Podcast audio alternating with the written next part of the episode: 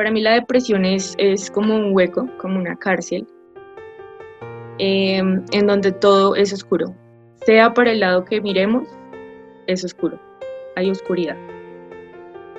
Y lo más peligroso es que eh, donde la mayoría de nuestros pensamientos eh, son negativos. Depresión, la definición. Enfermedad o trastorno mental que se, que se caracteriza por una profunda tristeza, decaimiento anímico, baja autoestima, pérdida de interés por todo y disminución de las funciones psíquicas. Mateo 26, 38. Jesús les dijo a los discípulos, mi alma está muy triste hasta la muerte, quedaos aquí y orad conmigo. Estaba yo mirando las causas de la depresión y, llegué a, varias causas. La primera, grandes pérdidas, ya sea de relaciones rotas, pérdidas laborales, eh, perdidas en algún proyecto que quisieron hacer y no salió como esperaban. Lo que está fuera de nuestro control. Cuando queremos algo que definitivamente no se da, por más que le trabajamos, le trabajamos, le hacemos, definitivamente no se da. El no poder cambiar el pasado. A veces quisiéramos como poder devolver el tiempo, como poder retroceder el reloj y decir, bueno, ya, yo modifico esto, eso no va a volver a pasar. El enojo. Eso en algún momento tiene que explotar y explota es por dentro. El pecado. El sentirnos culpables es lo que nos deja la puerta abierta. Marcos 9:23 Jesús le dijo, si puedes creer, al que cree, todo es posible. Realmente Él nos está diciendo, si usted puede creer, vamos a hacerlo, vamos a trabajar en eso. Pero créanme, crean que lo podemos hacer. A Dios le gusta que usted le diga lo que siente a pesar de que Él ya lo sabe, porque Él es Dios.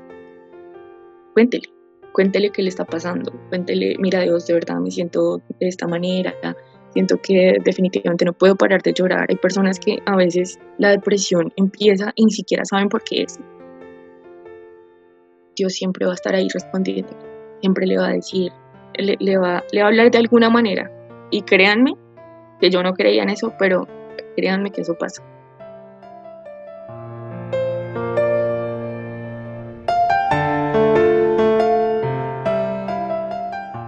Cada vez que Dios le responda, sea de la manera que sea, eh, tenga un, cuadernito, una libretica o algo que exclusivamente sea para eso y escriba esas promesas.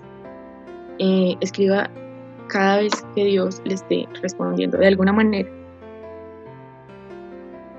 Usted usted las, lee y en momentos así de verdad que eso le hace acordar que Dios le ha hecho promesas y muchas de esas promesas de pronto ya se las ha cumplido.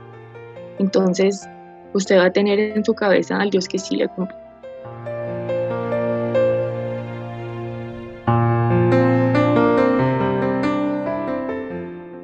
Salmos 23, 4. Aunque ande en valle de sombra y de muerte, no temeré mal alguno, porque tú estarás conmigo. Dios siempre está con usted. Tiene que eh, declararlo para que esas cosas empiezan a salir de su vida.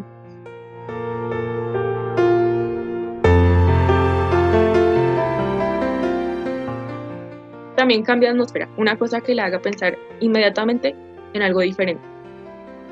Ponga alguna prédica o algo que usted de pronto si, va a alguna iglesia, escuche esas prédicas que están por internet, eso le ayuda muchísimo y aparte de que le pone la cabeza en otro lado, y empieza a hacerla entender y de pronto ahí mismo están las palabras, las respuestas que Dios le quiere dar en ese momento. Búsquelas, siempre búsquelas y créale a Dios, siempre, siempre.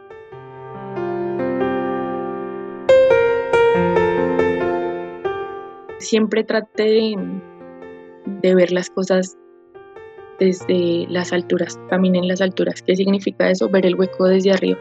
Si usted está dentro del hueco, usted para el lado que mire, siempre va a haber oscuridad. Pero si usted lo mira desde arriba, el hueco se va a ver cada vez más chiquito. De hecho, lo puede ir cerrando, le puede ir poniendo todos los candados, todas esas cosas allá, allá y que se desaparezca. Pero trate de mirarlo desde otra perspectiva para que las cosas empiecen a, a ser diferentes. Dios siempre va a estar ahí con usted. Dios nunca lo va a dejar solo. Dios siempre le va a dar las respuestas que usted necesita.